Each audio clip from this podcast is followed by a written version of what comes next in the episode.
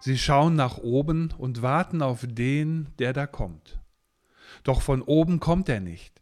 Vergebens schauen sie, indessen hinter ihrem Rücken, der da kommen soll, kommt. Das war ein Gedicht von Friedrich Schwanecke. Dazu eine nicht alltägliche Geschichte. In Windeseile verbreitete sich die Nachricht in der ganzen Stadt, Gott kommt. Der Herr der Welt wird diese Stadt besuchen in drei Tagen. Die Tage vergingen wie im Flug. Endlich war es soweit. Im Bahnhof versammelte sich eine große Menschenmenge. Die Sängerinnen und Sänger der Kirchenchöre stimmten sich ein. Zwischendurch spielten sich die Bläser die Finger warm. Es gab Teepunsch und Glühwein mit und ohne Schuss, Bratwurst und selbstgebackene Plätzchen. Evangelische und katholische Menschen drängelten sich gemeinsam mit den Freikirchlern auf dem Bahnsteig. Heute soll Gott kommen. Nur die genaue Uhrzeit wurde nicht mitgeteilt. Und wer nicht gerade für Glühwein oder Bratwurst anstand, schaute in gespannter Erwartung die Bahngleise entlang. Jeder wollte als erster die Lichter des einfahrenden Zuges entdecken. Natürlich waren auch einige da, die überhaupt nicht glaubten, dass Gott kommt. Sie waren nur aus Neugier mitgegangen, um zu sehen, was geschehen würde. Euer Gott kommt nie, da könnt ihr warten, bis ihr schwarz werdet. So höhnten sie gegen die wartende Menge. Indes, in ihrem Rücken, von allen unbemerkt, kam ein seltsames Paar die Treppe zum Bahnsteig herauf. Er schleppte zwei große schwere Koffer die Stufen hoch, Sie hatte eine Art Rucksack auf dem Rücken und trug ein kleines Kind vor ihrer Brust in einem Tuch, das sie um die Schultern gelegt hatte. Sie hatten schwarze, krause Haare und dunkle Haut. Offensichtlich gehörten sie nicht hierher, sie waren Fremde.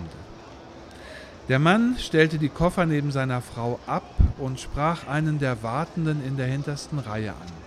Perlen? fragte er. Ich habe keine Perlen, bekam er unwirsch zur Antwort. Perlen? fragte er noch einmal eindringlich und zuckte mit den Schultern. Ich will auch keine Perlen kaufen, entfuhr es dem Angesprochenen. Los, verschwinde, wir warten hier auf Gott. Damit wandte er sich brüsk von dem Fremden ab und starrte wieder gebannt auf das Bahngleis. Der Fremde versuchte es bei einem anderen und dann bei noch einem. Jedes Mal wurde er abgewiesen. Niemand schien sich mit ihm abgeben zu wollen. Das bemerkten auch ein paar Jugendliche, die sich etwas abseits hielten. Sie traten bedrohlich nahe an den Mann und seine Frau mit dem Kind heran und fingen an zu pöbeln. Na, wen haben wir denn da? Neger aus Südafrika? Macht, dass ihr weiterkommt, hier gibt's nichts für euch zu holen. Solche wie euch brauchen wir hier nicht. Deutschland ist ein sauberes Land. Ängstlich wichen die beiden einen Schritt zurück. Niemand in der frierenden Menge schien sie zu bemerken oder bemerken zu wollen, was sich da am Rande abspielte. Alle schauten wie gebannt den Schienenweg entlang, über dem es langsam dunkel wurde. Nur einem wurde es zu bunt. Er ging die Jugendlichen an und sagte, Haut bloß ab, ihr, ihr, ihr werdet hier keinen Ärger machen, verstanden? Lasst die Leute in Ruhe und verschwindet. Schimpfend ließen die Jugendlichen von dem Fremden ab und verschwanden in der wartenden Menge. Mit freundlichem Gesicht wandte sich der Mann nun an das Paar und fragte, ob alles in Ordnung sei. Ein Schwall ängstlicher, französisch klingender Sätze kam ihm entgegen. Er verstand kein Wort. Man einigte sich auf Englisch und mit radebrechenden Worten gab der dunkelhäutige Mann zu verstehen, dass sie nach Berlin wollten. Es sei so schwer, hier unterzukommen, und nun müssten sie aus der Stadt verschwinden. In Berlin hätten sie Freunde, die ihnen weiterhelfen würden, sie vielleicht sogar nach Paris bringen könnten. Und nun konnten sie das Gleis nicht finden, von dem der Zug nach Berlin fährt. Eigentlich sind sie hier schon richtig, dachte der Mann bei sich. Aber weil Gott kommt, wurde der Zug nach Berlin auf ein anderes Gleis umgeleitet. Und die Durchsage auf dem Bahnhof hatte er sicher nicht verstanden. Kommen Sie mal mit, ich bring Sie hin, sagte er freundlich und gab ihnen einen Wink mit der Hand. Er nahm den Mann einen der Koffer ab und ging voraus. Etwas unsicher folgten ihm die beiden. Er führte sie hinunter in den Tunnel und am übernächsten Bahnsteig wieder hinauf zu den Gleisen. Bei einer leeren Bank stellte er den Koffer ab und verabschiedete sich. So, hier kommt der Zug nach Berlin. Alles Gute. Die beiden, die beiden schienen verstanden zu haben. Nee, ich fange nochmal einen Schritt vorher an. Eigentlich sind sie hier schon richtig, dachte er bei sich. Aber weil Gott kommt, wurde der Zug nach Berlin auf ein anderes Gleis umgeleitet. Und die Durchsage auf dem Bahnsteig hatten die beiden sicher nicht verstanden. Kommen Sie mal mit, ich bringe Sie hin, sagte er freundlich und gab ihnen einen Wink mit der Hand. Er nahm dem Mann einen der Koffer ab und ging voraus. Etwas unsicher folgten ihm die beiden.